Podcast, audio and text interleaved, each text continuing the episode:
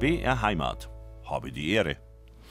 Am Mikrofon ist der Johannes Hitzelberger. Grüß Gott und herzlich willkommen zu unserem Vormittagsratsch. Wenn Mitte Januar der Hochwinter als meist kälteste Zeit des Jahres beginnt, scheint draußen alles Leben zu ruhen. Auch wenn sich unter der Schneedecke schon die ersten Frühblüher regen und die immergrünen Farben ins Winterdunkel bringen. Unsere BR Heimatkräuterexpertin Astrid Süßmuth erzählt uns heute über die erstaunlich lebendige Winternatur, wilde Wintergeister und das schönste Kräuterbrauchtum der Jahreszeit. Grüß Gott und herzlich willkommen im Studio, Astrid Süßmuth. Servus und guten Morgen. Astrid, ähm, wir haben Winter, zweifellos, die Temperaturen äh, sind genau danach.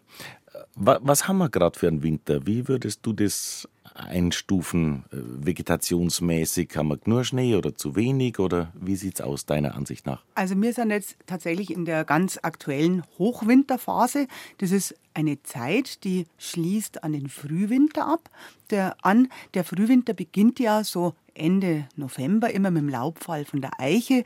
Dann wird, kommt erst einmal der erste Schnee. Das war heuer ja richtig bilderbuchmäßig, dieser Schneeeinbruch Anfang Dezember. Dann kommt das Weihnachtstauwetter, war heuer auch da. Und dann sind die Rauhnächte. Und so etwa zwei Wochen nach die Rauhnächte wird es nochmal richtig kalt. Da kommt echt der Winter zurück. Hochwinter eben oder Mitwinter. Das ist die absolute Kernphase vom Winter, wo es richtig kalt ist, wo es Schnee liegt. Einfach die kältesten Tage des Jahres. Darüber reden wir und was sich dann eben kräutertechnisch und Vegetation, vegetationstechnisch dort unter der Schneedecke und im Winter, das erfahren wir gleich. Wir sind im Hochwinter, wie man so sagt. Wir sind im Januar. Die Astrid Süßmuth hat schon gerade gesagt, äh, das ist ja nichts Ungewöhnliches. An Weihnachten hat es gern Tauwetter. Man wünscht sich immer diese weißen Weihnachten. Und es war wieder mal äh, nicht ganz so danach. Vorher hat es einen Haufen Schnee herkaut und dann schub war er wieder weg. Aber jetzt, das bezeichnet man als Hochwinter. Genau, das sind gewisse Wettersingularitäten, nennt man das, die in einer bestimmten Region stattfinden, eben bei uns in Süddeutschland dieses Weihnachtstauwetter. Und dann kommt jetzt dann die sogenannte Sebastiani-Kälte. Sebastiani ähm, Sebastian und Fabian, das ist am 20. Januar, also jetzt dann, Beut. Da gibt es auch diesen schönen Bauernregel an Fabian und Sebastian fängt der rechte Winter an. Da ist einfach immer ein ja, Kaltzeiteinbruch zu erwarten. Es wird kälter. Wenn er gar kein Schnee liegt, ja, dann friert es ohne Schnee. Natürlich ganz schlecht. Es kann aber auch natürlich ein milder Winter sein, den mag man nicht so gern. Die milden Winter sind tatsächlich gefürchtet, weil ohne Schneedecke erfriert ja, gefriert der Boden, es erfrieren die Pflanzen, die da sind. Zum Beispiel der Winterweizen kann leicht erfrieren. Mhm. Und vor allem die milden Winter, die ganz milden Winter, wenn nicht einmal, wenn es nicht einmal gefriert, dann ist der Boden ganz, ganz wach. Das heißt, es ist feucht und nass. Man kann ja, kein Holz reinholen, man kann kein Heizung. Es braucht diese, diese richtige Kälte, das da ist. Und ich habe irgendwo mal gelesen, dass, die, die, dass es auch damit äh, zusammenhängt, wenn Insekten äh, müssen absterben durch die Kälte. Insekten oder? und Pilze tatsächlich. Also Pilze, die warme Winter, die befördern das Wachstum von Mutterkorn zum Beispiel, diesen äh, Rocken- und Getreideschädling, auch ein pathogener Pilz. Das ist alles da, wenn es nicht gescheit äh, wird. Genau das gleiche, Zecken, Websen, ähm, andere Schädlinge, ähm, die kommen tatsächlich am meisten, wenn es feucht warme Winter sind. Mhm. Und da gibt es auch verschiedene Sprichwörter. Grüne Weihnacht füllt den Friedhof zum Beispiel. Also diese warmen Winter sind sehr gefürchtet. Wenn es so kalt ist wie jetzt, das wird eher als äh, gut angesehen, eigentlich, auch wenn es streng ist, eine gescheite Schneeauflage, dass unten drunter die Sachen weiter existieren können. Und sind wir jetzt gerade eigentlich gar nicht so schlecht unterwegs, oder? Ei, so eigentlich tatsächlich nicht. Wir sind jetzt in dieser Dauerfrostperiode mit mehreren Eistagen. Das kann man auch ganz schön gerade am Satellitenbild sehen. Es ist ein Grönlandhoch da, es ist ein Russlandhoch da. Das heißt, es kommt da ganz eine kalte Luft zu uns direkt. Und wenn jetzt dann aber sich am Atlantik noch ein Tiefdruckgebiet ausbildet, dann kommt meistens noch feuchte Luft und dann wird es viel schneien. Das ist jetzt eine kleine Störung, so heute Nacht bis Mittwoch, da kommt ein bisschen Schnee noch, nicht viel, nur ein bisschen. Und meistens ist es dann Ende Januar um Lichtmess rum, 1. Februar, 2. Februar, dass auf einmal ganz, ganz viel Schnee kommt. Das ist immer die schneereichste Zeit. Da überwiegt dann eben, da fallen diese Hochs zusammen, da überwiegt dann das Tiefdruckgebiet im Atlantik und es kommt die feuchte Luft und dann schneit es richtig viel. Mhm. Und dann haben wir eigentlich, ja, wenn es wieder ein bisschen kalt wird, die beste Zeit, um draußen arbeiten zu können, was man heute im Winter machen muss. Zum Beispiel Waldarbeiten. Der Boden ist noch hart und gefroren. Es ist aber Schnee da, dass man die Beine ziehen kann. Mhm. Und vor allem kann man Heu ziehen. Heu ziehen äh, ist natürlich eher eine ähm, Tätigkeit, die in den, in den gebirgigen Gegenden bei uns passiert. Genau, das ist, das ist eher im Gebirg, eher im Allgäu gibt es auch ein bisschen, bei uns weniger in die bayerischen Alpen, aber in Tirol vor allem, in die ganz hohen Almen, wo das, das Hai am Sommer über ähm, gesammelt, gemäht, gesammelt, trocknet wird, in die Haistadel kommt, aber man bringt es ja kaum nunter eigentlich. Zum Nunterbringer, da braucht man Schlitten, da braucht man ja, Gerätschaften, um das runterzubringen. Und da muss der Boden aber richtig gefroren sein und es braucht eine gescheite Schneedecke. Das ist wie mit dem Skitouren gehen, ohne gescheite Schneedecken und ohne Käten funktioniert das Ganze nicht. Und wie man das macht, ist eine richtig gehende Kunst. Und zwar tut man in gerade in Tirol ähm, das Heizieren mit Ferkeln machen. Diese Ferkeln, das sind Gestelle aus Haselnussstangerl, ähm, die werden sehr, sehr, sehr kunstfertig ähm, zusammengebaut, sind so zwei Meter auf zwei Meter mit drei Querstreben. Vorn dran ist ein Stackel als Haltegriff und die werden richtig aufgebaut. Ja, eins über dem anderen, dann kommt oben drauf nur eine Querstange. Die Querstange muss aber zum Nunterdrucker Wiesbaum heißt das, muss mhm. zum mhm. Unterdrucker ein Fichtenstamm sein. Dann wird es mit, mit Seilen fixiert und außen richtig schön festgemacht, dass es nirgends reißt und nichts verloren geht. Und dann kommen wir drauf, wir auf einem Schlitten runterfahren. Ist natürlich eine ganz, ganz schwierige Sache, kostet also viel Kraft. Man geht auch schon in der Nacht los, am besten an einem, an einem Vollmondtag, damit man kein Licht braucht, sondern dass der Mond leuchtet in der Nacht schon zum Gehen. Und da gibt es so einen netten Spruch von einem gewissen Hans Trojer, das war ein Gemeindesekretär und Bauer aus Wilgraten, also aus Osttirol. Und der hat in, sein, äh, ja, in seiner Abhandlung über das Heuzieren äh, geschrieben, also ohne Nickeln gibt es kein Heibringer. Und das Nickeln, das sind so eine Art Krapfen, die gemacht werden. Also diese Aha. Krapfen sind ganz, ganz wichtig, also Mehlspeis. Und da kann man das ist ganz geregelt, auch was da gegessen wird zum Heizigen. Also in der Früh hat man eine Fleischsuppen gegessen mit, mit Speckbrocken und dazu dann Bohnen mit Mohn. Ganz, ganz wichtig, also Kraftfutter praktisch. Mhm. Und dann ein Reismus mit Weinberl hat man dazu genommen. Und da dazu kommen dann die Blatteln, das sind flache Krapfen, also flacher als auszogene in Schmalz rausbacher. Und wenn es dann herunten waren wieder, hast du die Nickeln gegeben. Das ist mit Kaffee oder Milch ein richtig kurz Schmalzgebäck. Mhm. Und dann ja, hat man auch einiges geschafft in dieser schweren Arbeit und hat zum einen das Heu da, aber auch die Heublumen. Ich kenne es äh, vom, Allgäu. Mir, bei uns sagt man Schalenke zu diesen großen ja, Schlitten im, im Werdenfels oder äh, sonst weiter verbreitet. Hörnerschlitten. Gibt ja auch noch dieses Hörnerschlittenrennen dann irgendwie. Und im Fasching macht man bei uns Schalenke-Rennen oder so heutzutage. Aber das waren ja äh, einfach ganz zweckdienliche Transportmittel, wie du gerade beschrieben hast. Ganz, ganz wichtig. Und vor allem ist es nicht nur das Heu, das man ihm gewinnt, sondern man gewinnt auch die Heublumen. Und die Heublumen, das ist was richtig Besonderes. Das sind nicht ja, eine botanische Klasse von Blumen, sondern es ist eine Zusammenstellung aus verschiedensten Wiesenkräutern. Es kommt immer genau darauf an, wo die her sind. Da kann man auf ganz besonders gute Heublumenwiesen kann man auf einem Quadratmeter 60 verschiedene Sorten von Gräsern und Kräutern zusammensammeln. 60? 60, Aha. ja. 60 geht hinauf, teilweise bis 150, wenn man schön sammelt in einem Quadratmeter. Und das ist also schon viel. Und je nachdem, wo es eben her ist, wächst, halt da wächst der Annika mehrer, da ist mehrer Klee, da ist mehrer Gras.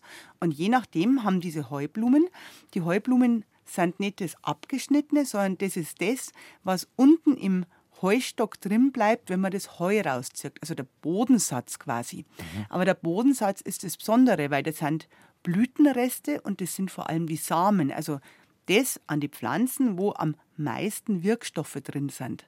Und aus diesen Heublumen, die werden äh, zubereitet, entweder man kann es als Tee nehmen, man kann es als feuchtwarmen Umschlag nehmen, die wirken ganz, ganz schmerzlindernd, die wirken entspannend, beruhigend, man kann es zum leichten Einschlafen nehmen, man kann es sehr gut verwenden bei Beschwerden vom Bewegungsapparat, da gibt es ja auch Heublumenbetten zum drin schlaffer.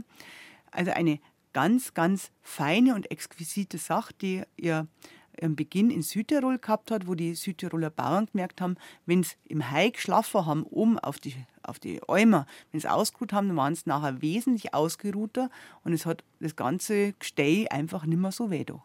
Das heißt, man müsste aber, wenn man heutzutage, das ist auch ein bisschen Mode, wenn man mit Heu was macht, in einem, in einem Hotel oder, oder sonst wo, man müsste auf diese Heublumen auch noch Wert legen, nicht nur das getrocknete Gras nehmen. Ja, das stimmt. Also das Heublumen ist also die Quintessenz praktisch von dem Heu selber, wirkt wesentlich stärker und es hat sogar von der sogenannten ähm, Kommission E, das ist vom Gesundheitsministerium eine Kommission, die sich um ähm, pflanzliche Heilmittel kümmert und die feststellt, ist es wirksam, ist es nicht wirksam oder wie wirksam ist es in Studien und mit Studienlagen. Und die haben festgestellt, dass es tatsächlich im, äh, als feuchtheiße Kompressen ähm, im rheumatischen Formenkreis eine ganz hervorragende Anwendung zur Schmerzstillung ist.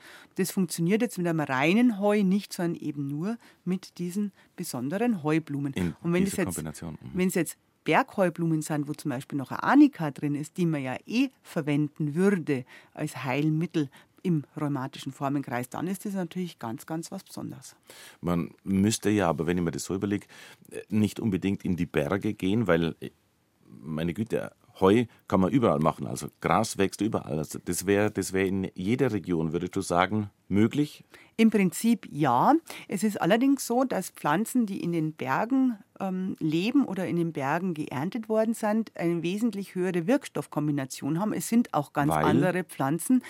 Äh, der Grund darin ist unter anderem, dass die Pflanzen weiter oben sind und eine viel kürzere Vegetationsperiode haben. Also sie müssen sich mehr anstrengen. Irgendwie. Genau, da müssen sie sich praktisch mehr anstrengen. Sie müssen auch ganz andere Widrigkeiten überwinden. Die müssen zum Beispiel mit Temperaturschwankungen von ja, minus 10 Grad bis auf plus 40 Grad an einem heißen Stein, das heizt sich so wahnsinnig auf, müssen es umgehen von einem Tag auf den nächsten und trotzdem weiter existieren. Diese extrem ähm, starke Sonneneinstrahlung führt zum Beispiel dazu, dass diese Bergpflanzen sehr viele Anthocyane einlagern. Das sind Schutzstoffe gegen ähm, UV-Einstrahlung, gegen Kälte und diese Stoffe brauchen die Pflanzen im Flachland nicht so arg mhm. wie die eben oben. Mhm.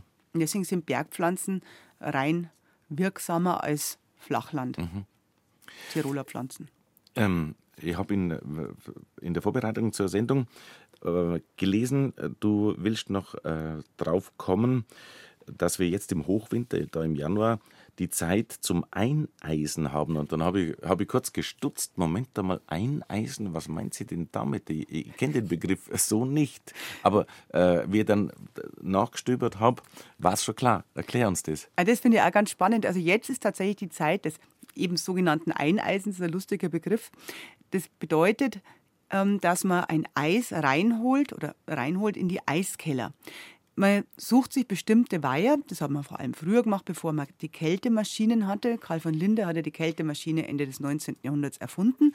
Und vorher hat man, um Dinge den Sommer über haltbar zu machen, vor allem Getränke, das bayerische Bier, nicht, ähm, hat man Eis gebraucht in den Eiskellern. Und da dafür hat man schon im Herbst angefangen, die kleinen Weiher, die Seen, die man dafür vorgesehen hatte, dort das Eis zu holen, von Algen, Eude Bladel und so weiter zu befreien, damit man ein klares Wasser hat. Und dieses klare Wasser, das ist dann schön gefroren, eben jetzt im Januar, wo die Seen gefroren sind.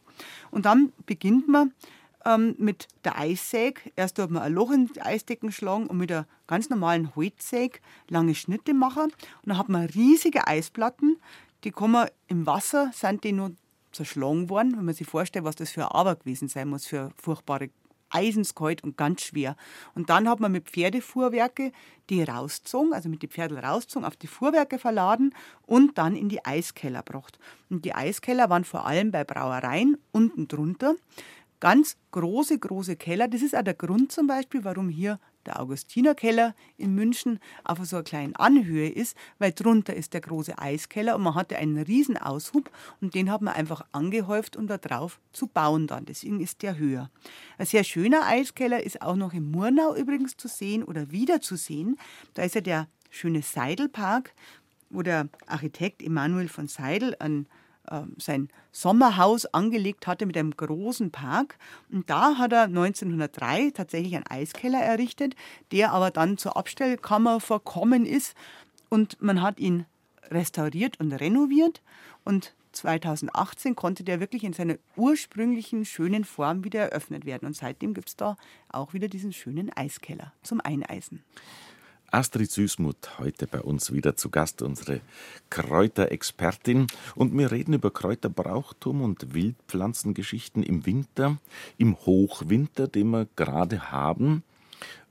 Für die meisten Leute äh, kehrt natürlich zum Winter der Schnee. Den haben wir zurzeit Schon, aber nicht im Übermaß. Jedenfalls, es schaut vielfach weiß aus. So ist es nicht, oder? Also die Berge schauen tatsächlich ganz weiß aus. Wenn man aber ganz nah hinschaut, dann sieht man, es schauen schon auch noch äh, an die Sonnenseiten gerade schaut ein Gras raus, da schauen Felsen raus. Also eine richtig dicke Schneeauflage ist es eigentlich nicht, was man fast erwartet hätte nach diesem Wintereinbruch Anfang Dezember. Aber es ist ein bisschen Schnee ist auf jeden Fall da und tatsächlich bis ins Flachland eigentlich raus. Ich finde, Schnee ist ja was Tolles, gell? wenn er nicht gar so kalt war. das ist ja immer mein kleines Winterproblem, da hat mir so gut gefallen. Aber ein bisschen wärmer der verzeiht. Aber das, das, Wort Schnee ist ein schönes Wort, eigentlich Schnee. Gell? Das kommt Stimmt. von einem indoeuropäischen Wort, das Zusammenballen oder Zusammenkleben heißt. Der pappt natürlich, ich muss dann an einen Schneeball denken, der pappt auch schon zusammen der Schnee entsteht ja, wenn sich ganz, ganz, ganz feine Tröpfchen von Wasser an irgendwelche Kristallisationskeime, also so Staubkörnchen oder sowas anlagern und da gefrieren die dann. Also der Wasserdampf gefriert und dann wird es schwerer, sinkt nach unten und weiterer Wasserdampf aus der Luft kann sich da anlagern. Also da haben wir eigentlich schon dieses Zusammenkleben dabei, ganz am Anfang bei der Entstehung. Und da wächst dann die Schneeflocke nach und nach an und es kann tatsächlich immer nur sechseckige Formen machen. Aber es heißt doch, kein, keine Schneeflocke gleich der anderen oder kein, kein äh, ähm, wie sagt man denn, Schneekristall gleich Keins dem anderen. gleich dem anderen, aber die Winkel sind tatsächlich immer gleich. Das sind 60 oder 120 Grad. Diese einzelnen Winkel, wie auch immer die ähm, ja, in alle Richtungen abstehen können. Das ist ja nicht nur platt, sondern das ist ja dreidimensional, dreidimensional. das. Ganze. Mhm. Deswegen ist es immer anders. Und es ist tatsächlich so, wenn die Lufttemperatur nahe am Gefrierpunkt ist, dann wird das Ganze größer, dann werden das so Wattebausch. Ähm, Schneeflockerl, diese richtig großen. Und wenn es ganz tief ist, dann sind es nur ganz kleine Flockerl, so, so ein Schneegriesel.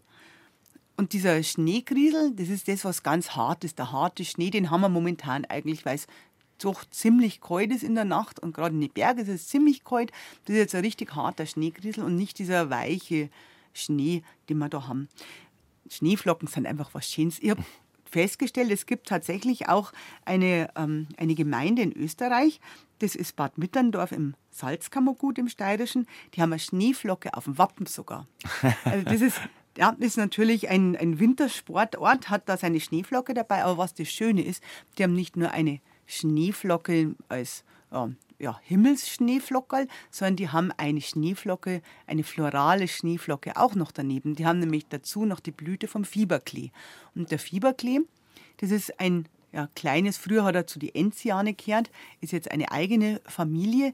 Das ist eine kleine Pflanze mit ähm, drei ähm, einem dreigeteilten Laubblatt, schaut eben wie Klee aus, wächst in Moorseen in Dunkeln und hat weiße Blüterlen. Ganz eine bittere, ganz eine bittere Pflanze. Und man hat die früher verwendet als ganz wichtige Heilpflanze im Winter, weil sie gehört nämlich, der Name sagt schon, Fieberklee, zu den besten fiebersenkenden Heilmitteln überhaupt. Gerade im Januar, wenn es so kalt ist wie jetzt, wenn die Leute krank werden, wenn man Erkältungen kriegt, ähm, Grippewellen fangen wieder an, dann ist der Fieberklee das aller, aller interessanteste überhaupt. Äh, Fieber mit Erschöpfung, Infektionen, alle Schwächezustände und in der ähm, Rekonvaleszenz, also wenn man gerade wieder dabei ist, dass man gesund wird, ist das das Richtige. Mhm. Und das gefällt mir natürlich ganz gut, dass diese wunderschöne Pflanze da mit verewigt ist als Winterpflanze. Sehr winterlich. Äh, Pflanze und Winter kommt mir jetzt in den Sinn. Schneeglöckchen hat aber damit nicht wirklich was zu tun, oder? Oh ja, oh ja, doch Schneeglöckchen schon, weil der Schnee hat ja seine weiße Farbe nur wegen dem Schneeglöckchen, gell? Ach so. Aha. Ja, ja, ja. Ja, klar. Ja, das, das war nämlich so. Das war, also alle Sachen haben schon ihre Farbe gehabt, weißt die, die Erde war braun und das Gras war grün und der Himmel blau und die Sonne war golden. Ne? Aber den Schnee hat ja keiner Menge, weil er so kalt ist. Hm. Und der hat keine Farbe mehr gehabt. Der war durchsichtig wie der Wind. Und das war natürlich jetzt auch wieder nichts, weil dann hat man gar nicht gewusst, wann er jetzt kommt, der Schnee. Und dann hat er alle gefragt, alle in der Natur rundherum, ja, wer, wer gibt mir denn ein bisschen Farbe? Und keiner wollte dem kalten Schnee was geben. Und das Schneeglöckchen, das hat ihm aber von seinem hat ihm was abgegeben von seinem weißen Mäntelchen.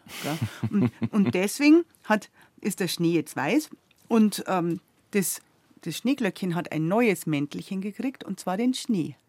Das kann nämlich aus dem Schnee herauswachsen und der Schnee tut ihm tatsächlich nichts. Warum ist das so? Was kann das Schneeglöckchen so besonders dann? Nein, das Schneeglöckchen, das hat einen ganz besonderen Stoffwechsel und zwar kann das seinen Stoffwechsel umstellen und ähm, statt der Glucose, die es aus der Photosynthese entwickelt, kann es Glycerin ähm, bilden. Also Glycerin, dieses Frostschutzmittel, der, äh, man sieht es daran, die liegt auf Schneeglöckchen, kann nach sehr kalten äh, Nächten, das liegt richtig platt da. Das ist deshalb, weil eben das Glycerin ist weich, da liegen die Pflanzen und dann, wenn es der Stoffwechsel wieder umstellt, kann es wieder aufrichten mit der Glucose. Er hat also ein eigenes Frostschutzmittel drin und deswegen kann es da blühen. Mhm. Ähm, heuer sind die Schneeglöckchen tatsächlich relativ spät dran oder sie kommen regulär. Letztes Jahr habe ich nämlich das erste Schneeglöckchen schon am 15. Januar, also heute vor einem Jahr, gesehen. Das, ähm, die Schneeglöckchenblüte gehört zu den sogenannten Zeigerpflanzen im Jahr. Wenn das Schneeglöckchen, Schneeglöckchen zum Blühen anfängt, dann beginnt der phänologische Vorfrühling. Also es heißt, es wird dann wärmer. Ist heuer noch nicht. Also mhm. heuer dauert es etwas länger, bis es dann. Also die Schneeglöckchen sind dann schon ein, ein ziemlich sicherer Anzeiger, dass sich, dass sich was tut Richtung wärmere äh, Zeit. Richtung wärmere Zeiten, ja. Also das Schneeglöckchen ist eben so eine Anzeigerpflanze und auch die Haselnussblüte, die ist heuer auch überhaupt noch nicht da. Kommt eben auch dann Ende Januar in den Februar hinein irgendwann. Mhm. Aber Schnee, Schnee ist schon was, was sehr Feines und tatsächlich auch sehr Wichtiges für die Pflanzenwelt, eben, dass es die Pflanzen bedeckt und dass die Pflanzen nicht erfrieren. Und da kommt es natürlich auch auf die Schneeart drauf an, was die ja, was die mit der Pflanzenwelt macht. Man unterscheidet übrigens Schneearten nach Feuchtigkeiten. Es gibt den Pulverschnee, das ist ein ganz trockener Schnee, der, da kann man auch unter Druck nicht zusammenkleben, also ganz schlecht für Schneeballschlachten. ähm, es gibt einen, also einen Pappschnee oder Feuchtschnee, sehr geeignet dafür wiederum. Dann gibt es den Nassschnee, ähm, lästig, weil das, das pappt eben alles zusammen. Einen wunderbaren Firn, dass man schön Skifahren kann drauf. Ich wollte gerade sagen, diese, diese Schneeartenunterscheidung, ist es eine neuzeitliche Sache, dass man ein Interesse dafür hat, eben vor, im Hinblick auf Sport machen, weil, könnte man vorstellen, bevor man den Sport nicht gemacht hat und hinausgehen will und es um, ums Schlittenfahren, Skifahren und solche Sachen geht, ist es ja wurscht, was das für ein Schnee ist. Nein, ist es eben? tatsächlich nicht, weil wir haben ja gerade auch schon vom Heizieren geredet. Du kannst so, zum Beispiel natürlich. bei einem mhm. Faulschnee ein Faulschnee war dann das nächste, das ist ein Gemisch von Wasser und größere Schneeblocken. Erinnerte mich, bin ich mit einer Freundin auf Ski da gestanden, auf einmal hat es Putsch gemacht, die war einen halben Meter tiefer, weil einfach das Ganze mhm. zusammengesagt ist. Ne? Mhm. Da kann man kein Heizung, da kann man kein Holz vom Berg runterholen, die Holzschlitten, das geht alles mhm. nicht mehr. Also das muss man tatsächlich sehen und dieses sogenannte Auffirnen, dass die Sonne in den äh, harten Schnee neu scheint und dann ist der Firn obendrauf, wo man wunderbar Skifahren kann, Schlitten ziehen, Baumstämme ziehen. Das ist eine ganz kurze Zeit lang und dann geht es ja über in Suiz und dann geht schon wieder nichts mehr. Also diese mhm. Einteilung war tatsächlich immer auch schon wichtig. Mhm. Und der Schnee, der ist ja nicht nur weiß in dem Fall, der kann sogar noch eine andere Farbe annehmen. Aha. Der kann, ja, also manchmal kann er grün sein. Das sind Schneealgen bestimmte, die sieht man ganz selten, diese grünen, aber den Blutschnee sieht man öfters. Das kommt zum einen sei von Sahara-Staub, der Blutschnee, da sieht man so eine rötliche Schicht mhm. drauf. Es kann aber auch tatsächlich von Schneealgen sein.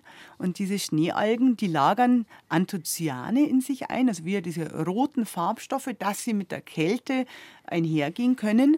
Und die können sich über ganzen Gletscher, Tälern, Schneemulden ausbreiten. Wie kommen sie hinein? Werden die mit dem Niederschlag, kommen die schon hin oder das kommen die von unten? Das ist tatsächlich vollkommen ungeklärt, wie das funktioniert. Das weiß man nicht. Man weiß nämlich nur, dass die ähm, sind also oben drauf im Winter. Dann, oder bis in Frühjahr eigentlich nein, bis in den Frühsommer sind diese Schneereste oben in den Bergen rot gefärbt. Dann schmilzt es ab und eigentlich landet ja dann diese, ähm, dieser Pilz, diese Alge, auf, den, auf den Steinen, auf die Felsen irgendwo. Und wer dann, wenn es wieder schneit, unten drunter.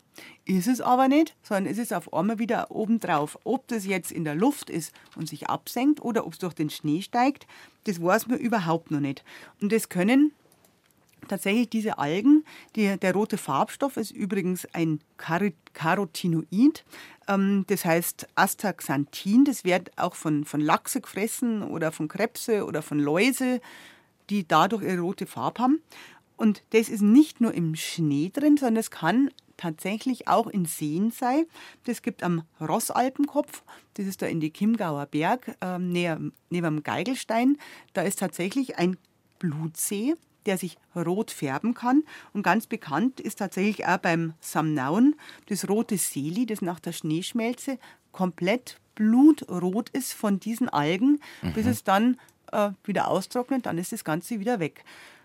Man muss sich beeilen allerdings mit der Forschung an dem Ganzen, weil ähm, die, diese Schneealgen oder diese Blutalgen, die sind wahrscheinlich die Verlierer der Klimaerwärmung. Wenn es weniger Schnee gibt, gibt es einfach weniger Platz, wo die sein können und irgendwann befürchtet man, dass die verschwunden sein werden. Jetzt frage ich aber so äh, frech gefragt vielleicht, braucht jemand diese Algen? Sind die für irgendeinen äh, Zusammenhang, Nahrungskette oder sowas wichtig? Das weiß man überhaupt noch gar nicht. Man kann die momentan auch nicht einmal züchten. Man weiß gar nicht, was, was die tun. Aber es wird vermutet, dass die eine erhebliche Rolle in der Aufrechterhaltung von jeder ökologischen Balance spielen, weil die zum Beispiel auch von Viecher gefressen werden, bevorzugt im Winter, weil sich Mikroorganismen von denen ernähren, weil sich äh, Schneeflöhe zum Beispiel, die man im Winter huschen sehen kann über dem Gletscher oder über die Schneefelder, die ernähren sich von denen. Und wenn jetzt die nächsten Flöchen weg sind oder die keine Nahrungsgrundlage mehr haben, die Flöchen weg sind, da können die nächsten die Flöchen nicht fressen. Mhm. Ähm, dieser Pilz kann zum Beispiel die Düngung sein, der kann irgendwelche Schadstoffe zersetzen. Man weiß es überhaupt nicht, aber es ist zu befürchten, dass es schon sehr problematisch wird. Das heißt, es ist äh, nichts umsonst in der Natur und in dem ganzen, in unserem ganzen Gefüge. Das ist gar nichts umsonst in dieser Natur und in diesem Gefüge.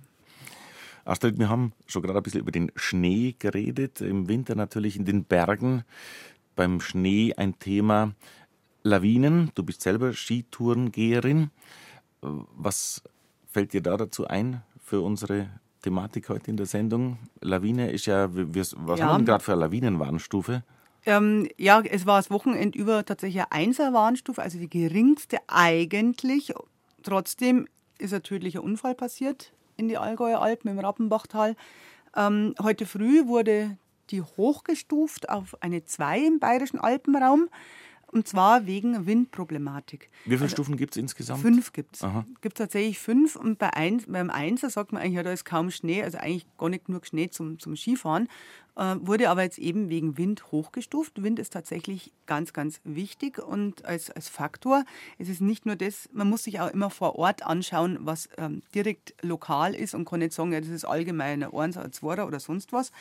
Der äh, im, im, Alpenraum waren Lawinen immer schon gefürchtet. Man hat vom weißen Tod gesprochen, der war genauso gefährlich wie der schwarze Tod, die Pest. Und mit dem Wind, das hat man auch schon lange gewusst, dass der Wind ausschlaggebend ist für Lawinen. Der Schweizer Naturforscher Jakob Scheuchzer, ähm, das ist der, der ja, 1706 eine Beschreibung der Naturgeschichten im Schweizerland geschrieben hat und der hat da schon zwischen Wind- und Grundlawinen unterschieden und hat 1706 tatsächlich schon. 1706 und hat die Ursachen davon beschrieben und hat empfohlen, dass man dichte Wälder als Schutz für Gebäude und Siedlungen macht. Also so weit war der damals Mhm. schon, was heutzutage vielleicht nicht immer ähm, ja, angeschaut wird, Mhm, was man macht. Ähm, Lawinen wurden immer als ja, sehr gefährlich beurteilt. Man hat äh, immer gefunden, dass das Hexen oder Dämonen oder sowas auslösen.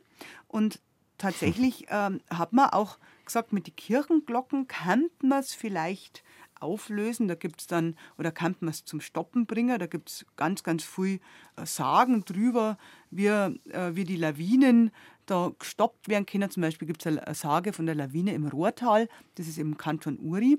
Da hat der Messner von der St. Josefskapelle bei besonders großer Lawinengefahr immer aus allen Kräften ein St. Verena Glockerl geläutet. Und dann sind die Lawinen tatsächlich stehen geblieben, wenn sie gekommen sind, vorm Dorf. Und man hat immer wieder Stimmen vom Berg gehört. Es Vreni hat sie kommen, wir kommen nicht mehr weiter.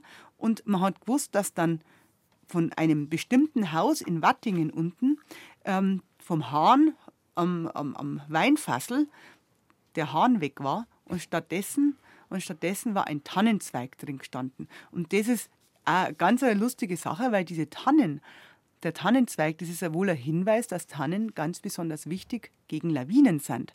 Die Weißtanne, ähm, die ist so besonders wertvoll als Lawinenschutz, weil die nämlich ein ganz geschlossenes Kronendach hat. Das heißt, die fangt den Schnee ab, wenn es schneit.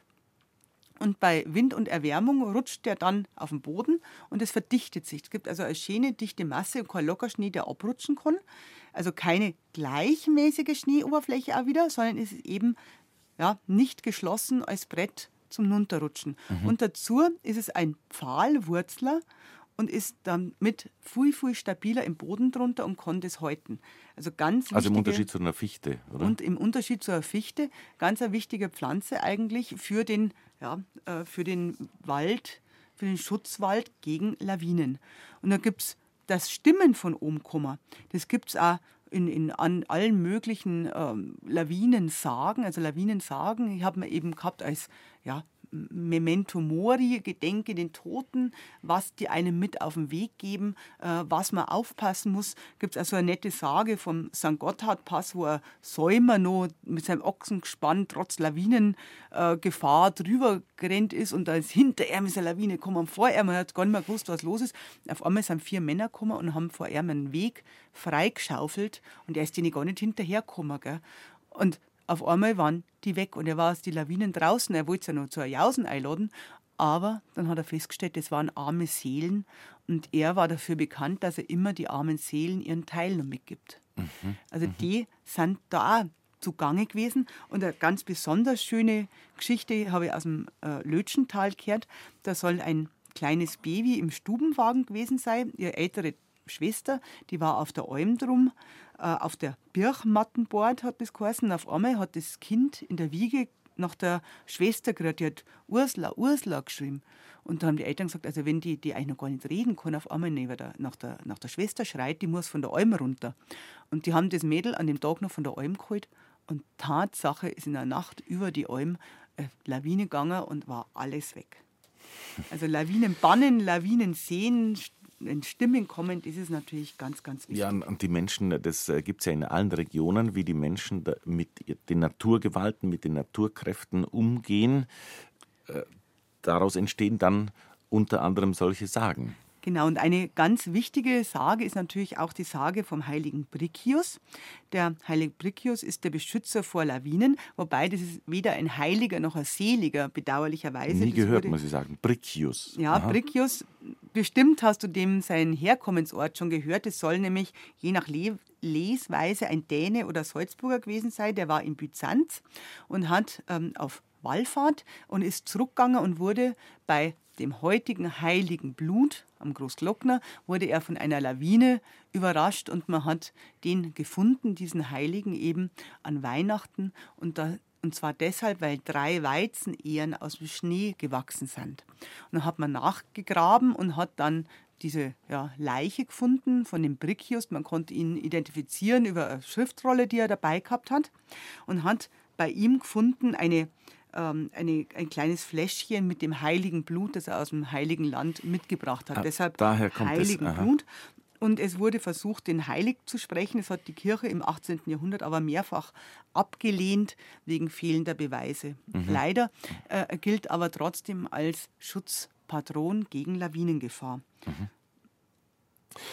W- Wintergeister sind dann, wenn wir schon bei dem Thema sind, auch, auch eine, eine schöne Sache, die man heutzutage ein bisschen belächelt, über g- den ganzen Themenkreis belächelt man ein bisschen, wenn, wenn Menschen sich so Dinge ausgedacht haben. Aber ich denke, das kommt halt auch daher seinerzeit, weil die Menschen einfach mit einer großen Ehrfurcht der Natur gegenüber waren. Das eine und das andere ist ähm, diese Geschichten über Wintergeister. Das sind auch oft Lehrgeschichten, was man machen muss, was man nicht machen darf. Und es sind Lehrgeschichten, auf was man achten muss. Dass man irgendwas hört. Ist es ein Knacken, das man vielleicht hört? Ist es ein bestimmter Ton, den der Schnee macht, dass sich da etwas verändert?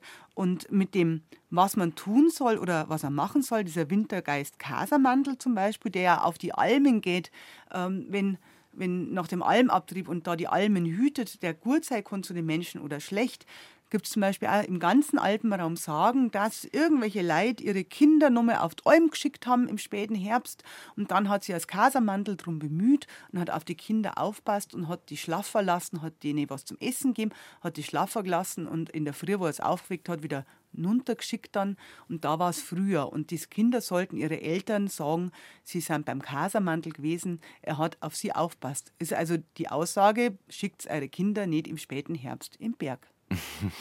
Astrid, nimm uns doch einfach mal mit in den Winterwald. Der Winterwald ist ja eigentlich was Tolles. Gerade gestern war es so schön, es hat noch die Sonne ein bisschen neigescheint und die Luft im Wald im Winter, die riecht so wahnsinnig gut.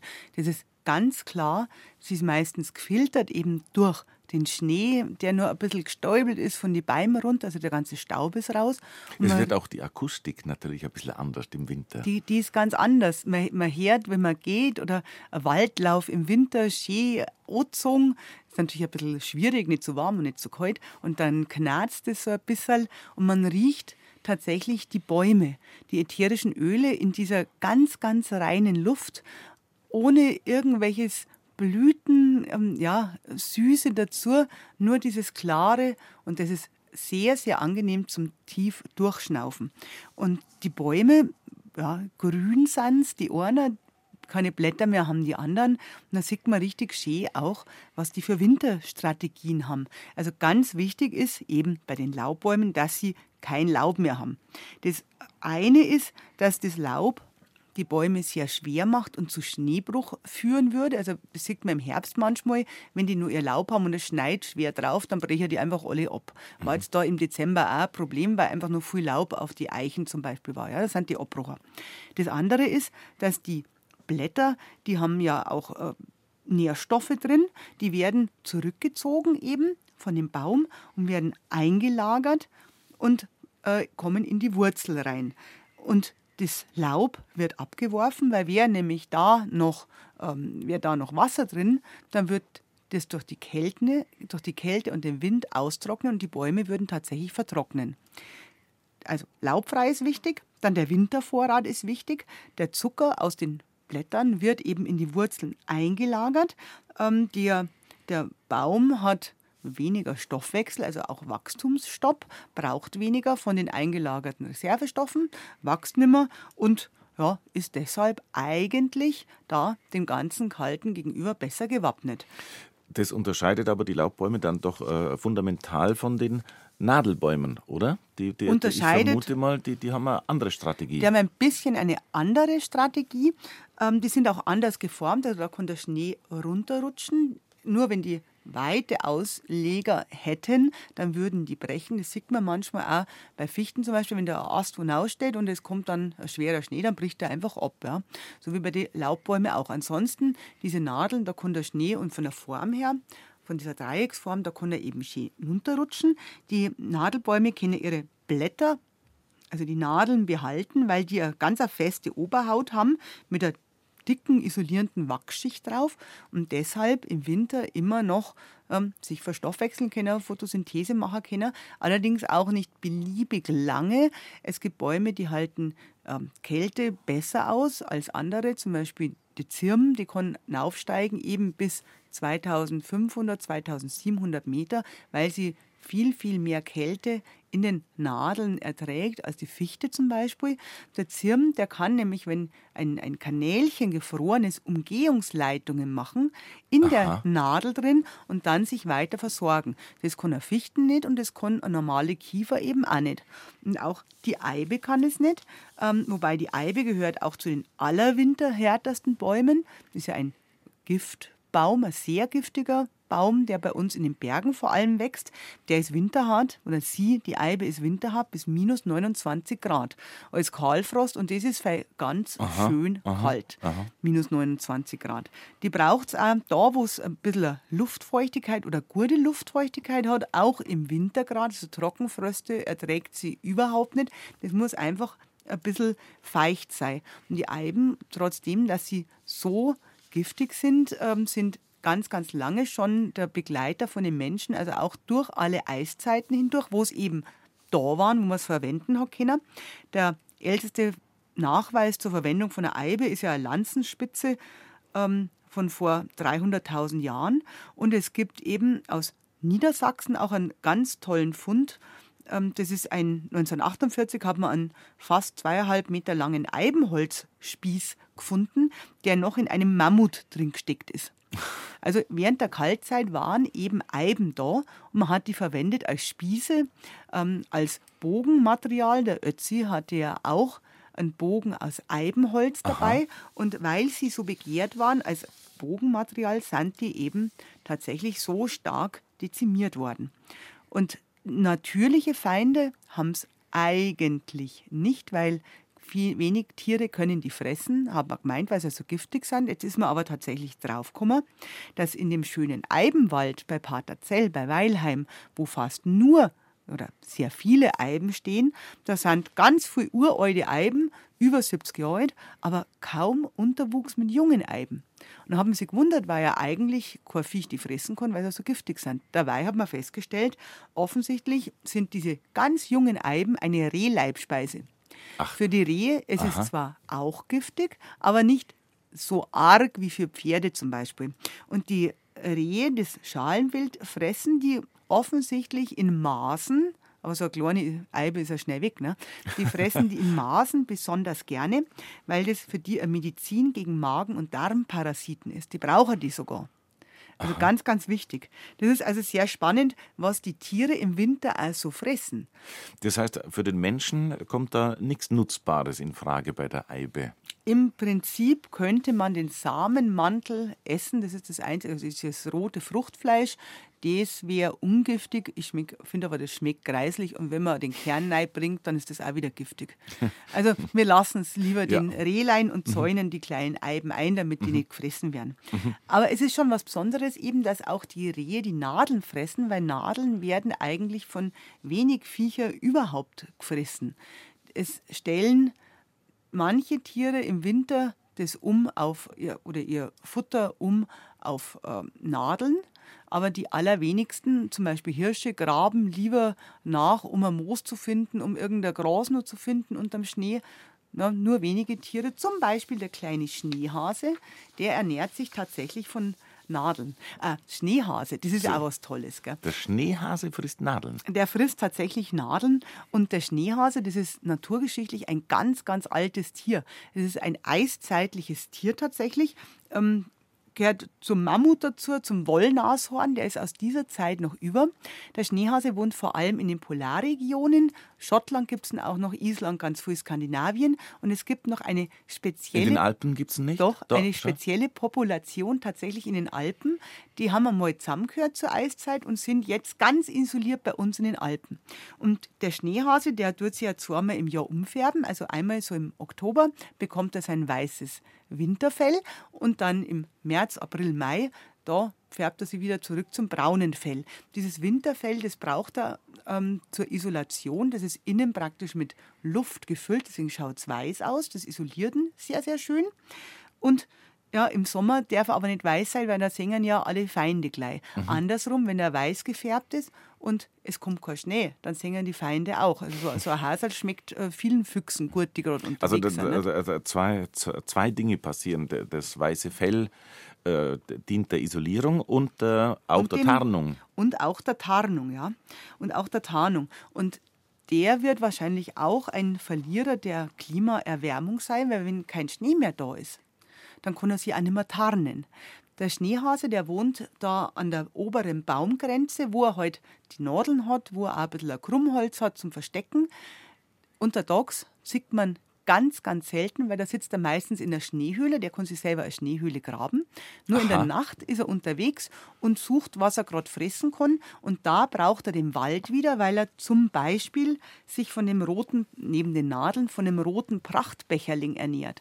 Das ist ein äh, kleiner Winterpilz, einen Durchmesser von ja, so einem halben Zentimeter bis zwei Zentimeter und es macht ein richtiges Schüssel. Das ist also außen, klein, oder? Ganz, ganz klein. Ganz ja. klein. So ein Schneehasel ist ja auch ganz klein. ja. ähm, so 6 Zentimeter höchstens lang. Und dieser Prachtbecherling, ein ganz seltener Pilz inzwischen, innen total rot und ist wohl für den Schneehasen eine der wichtigsten, ja, äh, eine der wichtigsten Nahrungsgrundlagen überhaupt. Man kennt ihn auch tatsächlich aus der asiatischen Heilkunde, dass es ein, ein Pilz ist für, ähm, für, für Immunsystem, für den besseren Stoffwechsel. Ist sehr selten, deswegen erntet man ihn bei uns auch auf keinen Fall. Aber der Schneehase braucht diesen wunderschönen inzwischen sehr selten gewordenen roten Prachtbecherling, der seinerseits wieder auf naturbelassene Wälder ausgelegt ist. Mhm. Die, ich habe gelernt, es, es gibt auch äh, Winterpilze. Das war, war mir nicht klar, weil die, die ich habe es so im Kopf, die Schwammerlzeit, die Pilzzeit ist ja eher im, im, im Spätsommer, oder? Bin ich da die richtig so ungefähr? Tatsächlich eher im Spätsommer. Tatsächlich gibt es aber auch echte Winterpilze, die bei Eis und Schnee zu ernten sind. Zum Beispiel eben dieser rote Prachtbecherling, der ja eigentlich die, die Pilzsaison des Jahres einläutet. Der kommt gleich nach der ersten Schmäh, Schneeschmelze, auch wenn im Hochwinter, wie jetzt, irgendwo ähm, ein Sonnenfleckerl ist in einem Wald und da der Schnee weg ist, dann kommt der raus. Bekannt ist zum Beispiel auch der Samtfußrübling. Das ist ein, ähm, ein ja, so ein ganz ein hübscher goldgelber Pilz, der an totem Holz wächst. Der ist essbar, wird gerne gesammelt, hat ein bisschen einen nussigen Geschmack, heißt in äh, Japan ähm, Inokitake, ist da ein ganz beliebter Speisepilz, den man auch äh, anbauen kann. Der wurde tatsächlich schon ums Jahr 800 nach Christus angebaut und ähm, ist deshalb auch interessant, weil auch der als immunstärkender und antiviraler Heilpilz gilt, ist inzwischen vielfach auch nachgewiesen ähm, in Forschungsarbeiten. Genauso wie übrigens das Judasohr auch ein bekannter Heilpilz ist. Das Judasohr schaut ein bisschen aus wie ein äh, Ohrwaschel. Der Judas soll sich ja am Holler erhängt haben, äh, mhm. ne? mhm. was auch blöd ist, weil der Holler bricht so schnell, ist dem Judas natürlich auch passiert. Und es ist aber sein Ohrwaschel hängen geblieben. Ja, kommt alles zusammen immer, nicht? Ähm, und dieses wie ein Ohr ausschauende Pilz, dieser wie ein Ohr ausschauende Pilz, ist eben an abgestorbenen Hollerästen dran. Am schwarzen Holunder findet man den. Und das ist auch einer der Heilpilze. Er heißt Muer-Pilz, wenn man ihn im Laden kaufen würde.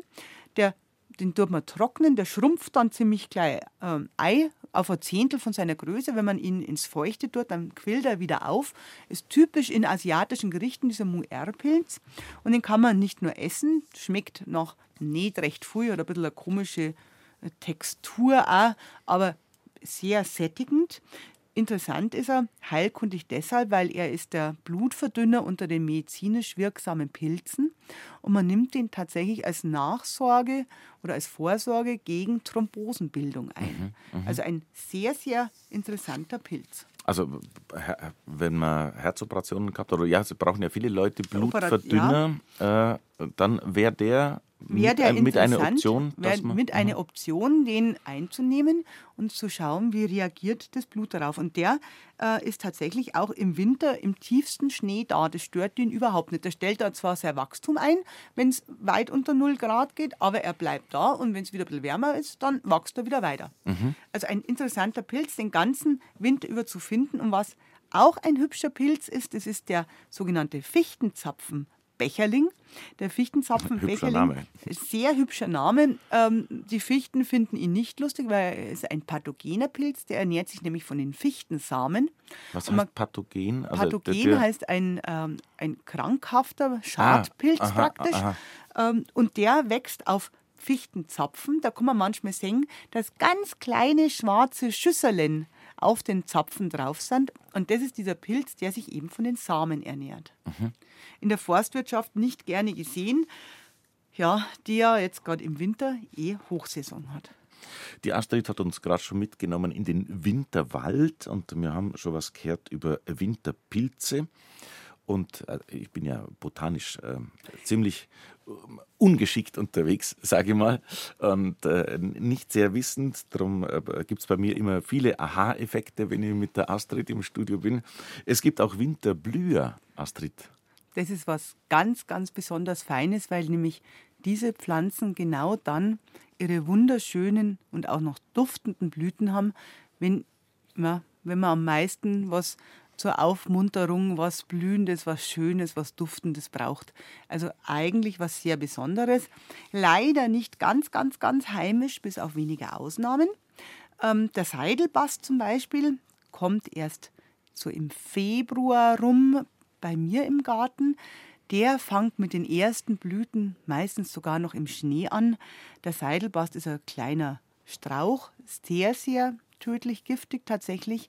Und das schaut aus wie ein Steckerl eigentlich. Und auf dem Steckerl obendran sind rosa Blüten, die duften süßest nach allem ach, Honig und, und, und Flieder, Honigfliederduft einfach. Die ersten Bienchen, die unterwegs sind, sind hin und weg vom Seidelbast, weil er einfach so gut riecht. Deswegen heißt er auch Zeitlerbusch, also Seidelbast von Zeitler, von den Aha, Imkern von von, den Imkern. früherer Zeit. Ähm, Wa- Warum kann der das? Was, äh, wir haben vorhin vom Sch- Schneeglöckchen schon was gehört, aber wa- was, was macht der Seidelbast? Das ist das äh, gleiche Prinzip eigentlich. Diese äh, Pflanzen können die Glucose in Glycerin umwandeln, haben damit ein natürliches Frostschutzmittel. Und der Zuckergehalt in den Zellen ist eben so hoch, dass die Blüten nicht platzen und oder die feinsten Leitungen eben nicht platzen in den Blüten, sondern sie auch bei der größten Kälte blühen können. Ist natürlich ein gewisser Aufwand für Pflanze. Es ähm, erfordert schon ähm, viel Stoffwechsel können, sagen wir mal so, um, um das überhaupt darstellen zu können. Das macht ja Schwierigkeit. Alles, was man was extra machen muss, ist eine Schwierigkeit. Aber die Pflanzen haben davon auch ähm, größere Vorteile.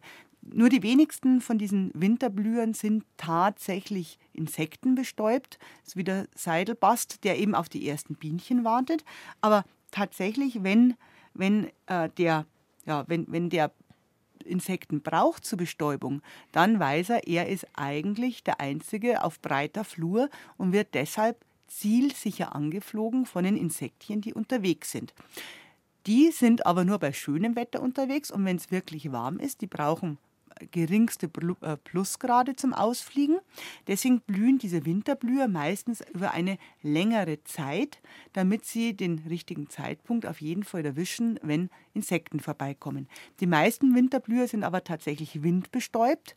Ah, jetzt, ich wollte nämlich Der fragen, Wind was, kommt wie, nämlich wie rein. Bestäubung und sonst? Aha. das ist auch ganz wichtig, weil nämlich im Winter sind weniger Blätter da und der Wind kommt besser durch und kann damit die Pollen besser verteilen. Also die Bestäubung geschieht einfacher. Und wenn die jetzt recht früh bestäubt werden, dann sind die auch die ersten mit der Samenbildung. Samen fallen runter. Es ist sonst noch nichts da, was rauskommt. Und sie haben praktisch den besten Platz eigentlich, um aufkeimen zu können und haben da im Jahr auch schon einen Vorsprung. Ist also eine Anpassung an den Lebensraum. Ähm, Lebensraum kalt. ja, aber wenn Schnee liegt, dann hilft doch der, der, der, das Samen runterfallen nichts. Ja, bis, der, bis der Samen ausgereift ist, das dauert dann einen Moment. Da liegt meistens schon kein Schnee mehr. Wenn man sich vorstellt, die werden im Februar befruchtet. Dann ist der Samen äh, fertig im April, Mai mhm. und da ist dann der Schnee aber schon weg. Mhm. Und da gibt es tatsächlich einige sehr, sehr schöne Pflanzen, die eher so aus den östlichen Himalaya-Gegenden stammen und die man sich aber in den Garten holen kann. Die breiten sich nicht besonders als Neophyten aus. Es sind meistens Sträucher. Man sollte die auch ein bisschen windgeschützt also das heißt, breiten sich nicht als Neophyten aus? breiten sich als Neophyten aus. Das ist das, was man vom Springkraut zum Beispiel kennt. Das ist, kennst du dieses indische Springkraut, das auf einmal überall wuchert und die ganzen Wälder sind voll davon. Es gehört dazu die Herkulesstaude und das machen aber diese Sträucher nicht. Die büchsen aus dem Garten eben nicht aus und verteilen sich so, mhm. dass sie die heimische Flora ähm, verdrängen. In Ruhe lassen oder so. Die lassen es mhm, einfach in Quasi. Ruhe, die Aha. sind brav an ihrem Platz. Halt. Sie brauchen eben ein windgeschütztes Plätzchen, damit es nicht durch kälteste äh, Frost, Frostwinde erfrieren würden. Und da gibt es äh, Pflanzen wie zum Beispiel den Winterjasmin, ähm, stammt eben ähm, oder kam 1844 weiß man nach Europa und wird seitdem angepflanzt. Der hat so ab, ab Dezember eigentlich schon leuchtend gelbe Blüten bis in den März rein. Ist von den Vögeln wird er sehr geschätzt, weil die eben da sich auch drin verstecken können. Ähm, eine wunderbare Pflanze, stammt aus Tibet. Was ich so gern mag, ist die Also den Vögeln ist es wurscht, ob das eine heimische Denen Pflanze ist. ist vollkommen egal in diesem Fall. Also die, oder ja, in diesem Falle, äh, zum Beispiel die Forsythien werden nicht besonders gemocht, die sind auch nicht heimisch. Die kommen im Frühjahr dann, die haben so gelbe Blüten, da sind kaum Viecher drin, auch keine Vögel. Die mengen's nicht. Also unsere Vögel. Unsere wo, wo, Vögel. Wo kommt die Pflanze ursprünglich her? Ah, aus dem ostasiatischen Raum. Aha. Da wird es schon gemocht von, äh, vom Käferl und Vögeln, bei uns aber nicht. Mhm. Wen die Vögel auch gerne mögen, ist die Winterkirsche. Die Winterkirsche, dieses ja wie ein kleiner Kirschbaum, stammt auch da aus dem äh, ostasiatischen Raum. Aber an die Blüten kommen tatsächlich im Winter. Die blüht einmal von November bis Dezember. Wenn es nicht mehr so kalt oder wenn es noch nicht so kalt ist, dann stoppt es ein bisschen und kommt meistens im Februar mit der Nachblüte. Und da sind ganz viele Bienen und, und Flirren und alles Mögliche. Und da kommen die ersten Vögel tatsächlich und flirren genau zu diesen duftenden, schönen Blüten. Und ähm, trällern dann auch ganz lieb. Und seit ich die im Garten habe, eben diese Schneekirsche, habe ich noch mehr Vogel als vorher, die wunderschön im frühesten Frühjahr schon zum Singen anfangen, weil sie eben da was zum Fressen finden, also ähm, lebendige Nahrung sozusagen. Mhm. Also eine schöne Pflanze, die ja, auch besonders gut duftet. Und was auch eine schöne Pflanze ist, die ist in den letzten Jahren ein bisschen moderner geworden, das ist das Vorfrühlingsalpen Veilchen. Man kennt ja die Alpenveilchen als Zimmerpflanze, so ein bisschen angestaubt, nicht? Aber dieses Vorfrühlingsalpenveilchen stammt aus dem Schwarzmeerraum. Man meint, dass es vor den Eiszeiten tatsächlich auch schon bei uns war. Verträgt die Kälte sehr, sehr gut. Es kommt im äh, Herbst ein Alpenveilchenblatt raus, irgendwo im Gras. Eine ganz eine kleine Pflanze, die wird höchstens 10 cm hoch. Und dann im Januar, sogar im Schnee, kommt eine Alpenveilchenblüte, eine tiefrosa Alpenveilchenblüte aus dem Schnee und es schaut dann richtig, richtig schön aus. Auch die übrigens eine Pflanze äh, für den phänologischen Vorfrühling. Man muss nur aufpassen, das äh, Vorfrühlingsalpenveilchen ist genauso wie das heimische oder wie das ja, Zimmeralpenveilchen, das man daheim hat, tödlich giftig. Tödlich giftig? Absolut mhm. tödlich giftig. Mhm. Was ja draußen im Schnee, da wird keiner was abgrasen, aber drin muss man aufpassen, gerade wegen, äh, wegen Haustieren, dass die es nicht anknabbern. Äh, mit, mit Anfassen tut man sich noch nichts. Mit Anfassen tut man sich normalerweise noch nichts. Man darf nur jetzt den Pflanzensaft nicht in Wunden träufeln oder sowas. Mhm. Wobei man da wahrscheinlich auch noch nicht tot ist, aber äh, ich würde es jetzt nicht ausprobieren mhm. unbedingt. Mhm. Wir reden über Kräuterbrauchtum und Wildpflanzengeschichten und drumherum im Winter. Wobei man ja sagen muss, wir sind jetzt schon eigentlich im Fasching, der heuer sehr kurz ist und äh, der Fasching dient ja auch dazu, den Winter auszutreiben. Ich muss gestehen, mir taugt die kalte Jahreszeit nicht so sehr. Also mich freut es, wenn es hinauswärts geht aus dem Winter, Winter verscheuchen. Also das waren ja heidnische Geschichten alles, aber die, die Christen haben ja viele Dinge aus dem Heidnischen mit übernommen zum Winter verscheuchen oder, oder jedenfalls Festtage darauf gesetzt, wo eigentlich vorher was Heidnisches war. Ja, das auf jeden Fall. Und jetzt ist jetzt tatsächlich auch im Hochwinter schon so ein bisschen die Zeit aufs Jahr zu schauen, was da noch kommt und was da sein wird. Und einer der spannendsten Tage, das ist jetzt übermorgen am 17. Januar, das ist nämlich der, der Tag vom heiligen Antonius, dem Eremiten, dem Facaltoni, also nicht der... Nicht der äh, von Padua. Nein, Aha. nein, der, der immer von mir so viel kriegt, weil ich wieder was verlegt oder verschmissen habe, sondern das ist der heilige Antonius mit den Schweindal. Und da gibt es ähm, diese Bauernregel, wenn Antonius die Luft ist klar, gibt es bestimmt ein trockenes Jahr. Und es ist auch ein wichtiger Lostag, ob die Getreideernte gut werden wird oder ob sie schlecht werden wird. Und dieses Schlechtwerden, das hat nicht damit zu tun, dass es ein nasses Jahr gibt eigentlich, sondern wie der Winter war, ob der trocken war, kalt oder sehr feucht. Und da sind wir jetzt wieder, wie wir eingangs schon gesprochen haben, bei dem Mutterkornbefall. Weil der heilige Antonius, also in dem Fall der Fackerl Toni mit seinen Schweinchen, der ist nämlich der äh, Schutzpatron gegen die Mutterkornvergiftung und das sogenannte Antoniusfeuer.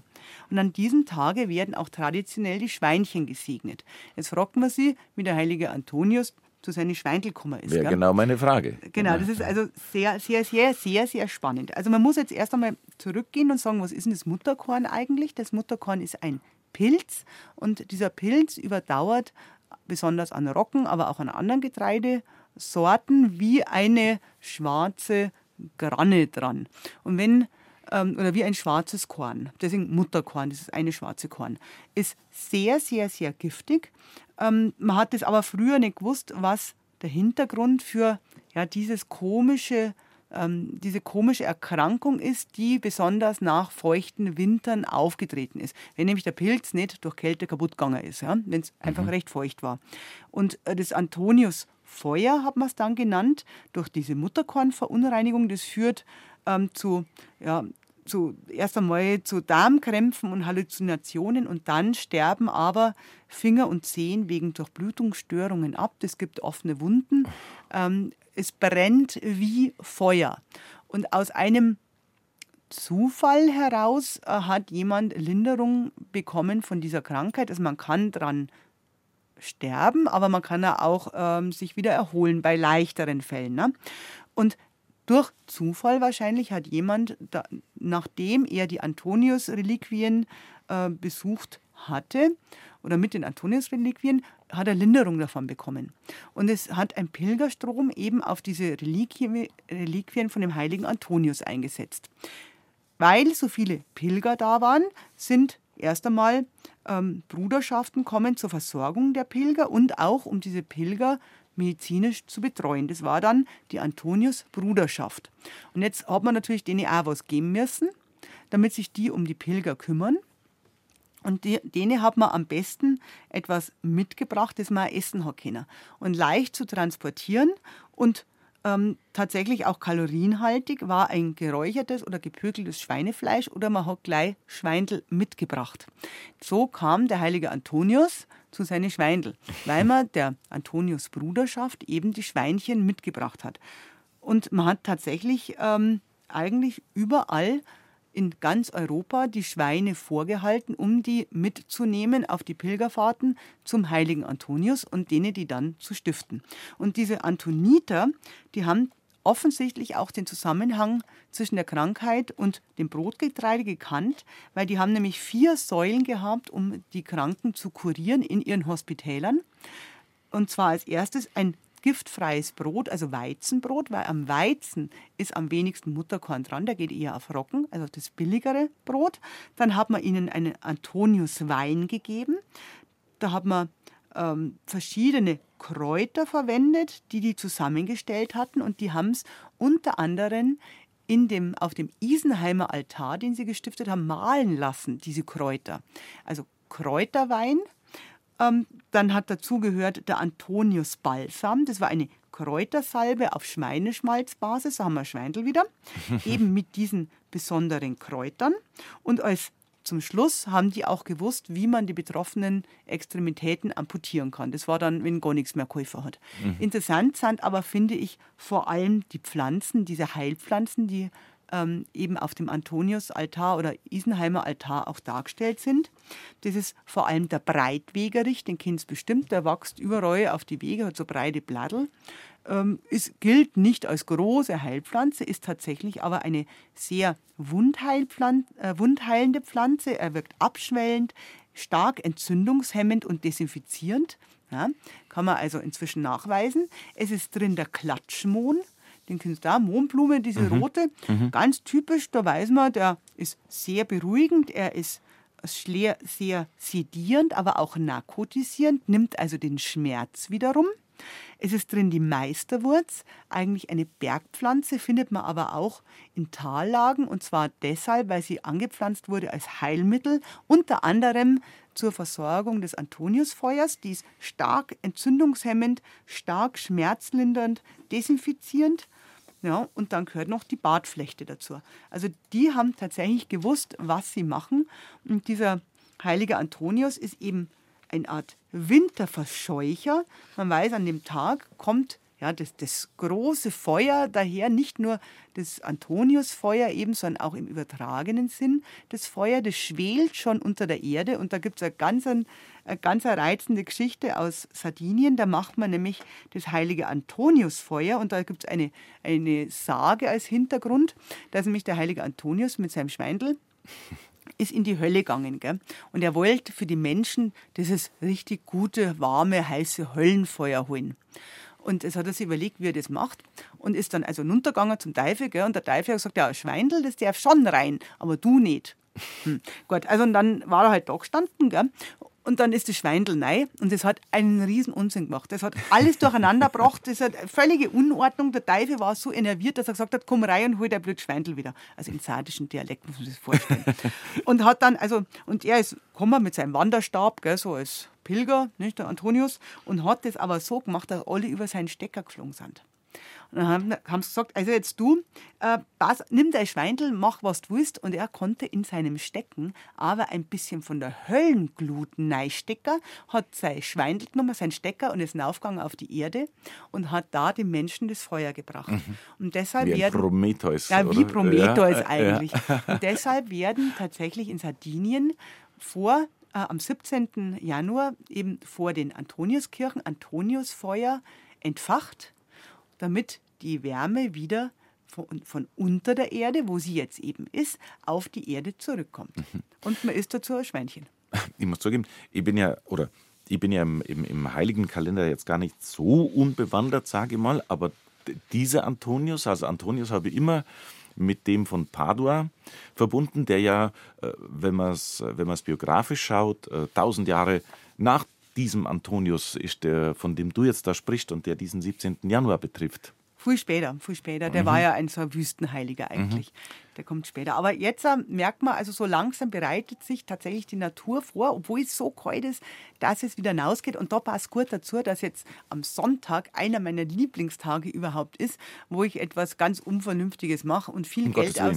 Ja, ja, ganz unvernünftig. Ich muss mir so schnell wie möglich dann die ersten Tulpen kaufen. Aha. Ja, weil am dritten Sonntag im Januar beginnt nämlich mit dem Tulpentag in Holland die offizielle Tulpensaison, wird vom holländischen König, haben sie jetzt inzwischen, nicht mehr Königin, vom holländischen Aha. König, wird eben die Tulpensaison eröffnet. Und man darf tatsächlich dann auch in öffentlichen Anlagen an diesem Tulpensonntag umsonst in den Niederlanden Tulpen ernten, also an ausgewiesenen Orten, nicht in den Gärtnereien. Mhm. Und ab da kommen die holländischen Tulpen in den Verkauf. Und es ist jetzt natürlich keine Tulpenmanie wie damals zu diesen Hochzeiten, wo, in, wo man für eine einzige Tulpenzwiebel Haus und Hof verschachern konnte, sondern die ganz normalen Tulpen auf die freie mit Dann wird es bald Frühling wieder. Die Tulpen kennen dir, äh, sind die, wie gesagt, habe vorhin schon mir entschuldigt, als, als Nicht-Botaniker, die Tulpen kehren die in diese Jahreszeit oder ist das eine holländische Spezialität und da speziell gezüchtet in einem Gewächshaus oder, oder also wie sind, sind die Tulpen beschaffen? Die sind jetzt besonders frühe Tulpen natürlich. Normalerweise die Tulpen kommen äh, erst mit oder nach der Schneeschmelze, so die ersten Wildtulpen, Weinbergtulpen gibt es bei uns Äh, Im Fränkischen zum Beispiel die gelben, die kommen erst im April, Mai dann. Mhm. Ähm, das sind jetzt ganz frühe Zuchttulpen, die zurückgehen auf den großen Botaniker Gessner. Der hat die ähm, der hat die von einem Hofbotaniker aus Wien gehabt, äh, wo sie wiederum von einem türkischen Gesandten mitgebracht worden sind. Und ähm, der Gessner, der, hat, äh, der war Botaniker an der Uni in Leiden, dieser berühmte Botaniker, und hat in seinem Garten Tulpen eben gehabt aus diesem Geschenk vom Wiener Hof und dem wurden sie gestohlen aus dem Garten und das war dann der Beginn der holländischen Tulpenzucht und man muss natürlich dazu sagen, dass das Klima ideal ist, weil es eben früher sich schon aufwärmt Aha. und da mit ein bisschen Gewächshaus und Folie sind die eben früher dran. Mhm. Astrid Süßmuth, äh, Süßmuth bei uns, unsere Kräuterexpertin. Wir reden über ja, Kräuterbrauchtum und Geschichten, Wildpflanzen und Pflanzengeschichten im Winter. Ähm, ja, gleich haben wir 5 vor 12, Astrid. Kleiner Ausblick, du bist wieder dran am, Moment um, mal, ich muss nachschauen, ähm, am 1. Februar. Am 1. Februar und zwar mit dem Fasching in der Pflanzenwelt zwei, drei Worte dazu. Fasching in der Pflanzenwelt, was kann man sich da ungefähr vorstellen? Ja, nicht nur, dass ich heuer als Röschen verkleidet in den Fasching gehen werde, sondern. Der, der, Fasching ist ja kurz, wie wir wissen heuer. Der Fasching, ja. der Fasching ist kurz. Nein, die äh, Frage ist, was machen, wie werden Pflanzen denn zum Fasching? Was ist der Fasching überhaupt? Was bedeuten die Pflanzen in dieser Faschingszeit? Verkleidet man sich mit Pflanzen und was kann man für Kostüme aus Pflanzen machen? Und gibt es eigentlich Pflanzen, die selber am Fasching machen und sich verkleiden? Okay, wir sind gespannt auf den 1. Februar. Danke für deinen heutigen Besuch. Astrid Süßmuth, unsere Kräuterexpertin. Ich sage Dankeschön und auf Wiederhören. Servus.